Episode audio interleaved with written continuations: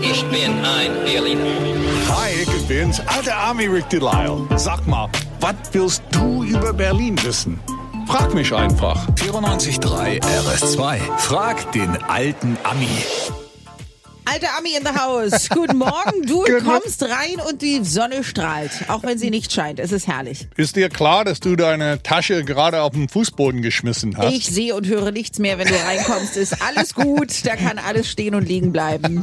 Hauptsache, du bist da. Danke. Ja, supi. Guten Morgen, Gerlinde. Hallo, Ralph aus Reinickendorf. Hallo. Hi. Hi. So, was ist deine Frage, Ralph?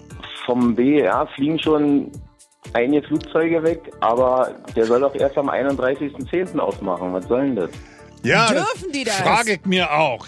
Also, eigentlich ab Ende Oktober dürfen wir normallos äh, von BER fliegen. A- Aber die Flugzeuge, die jetzt kommen, da drinnen sitzen Politiker oder Staatsgäste. Am Mittwoch ist das Regierungsterminal eröffnet worden. Heißt also, die Bundeskanzlerin und der Bundespräsident fliegen ab sofort nicht mehr von Tegel, sondern von BER. Ne? Die erste, die erste Landung hat die CDU-Politikerin Julia Klöckner gemacht. Sie kam aus Luxemburg zurück und landete als erste auf BER. Und, alte Arme Klugscheißer wissen, Ja, bitte. Julia Klöckner war 1995 deutsche Weinkönigin. Wusstest du das? Nee. Ja, Ja? Ob sie denn Wein getrunken hat auf der Rückflug? Bestimmt.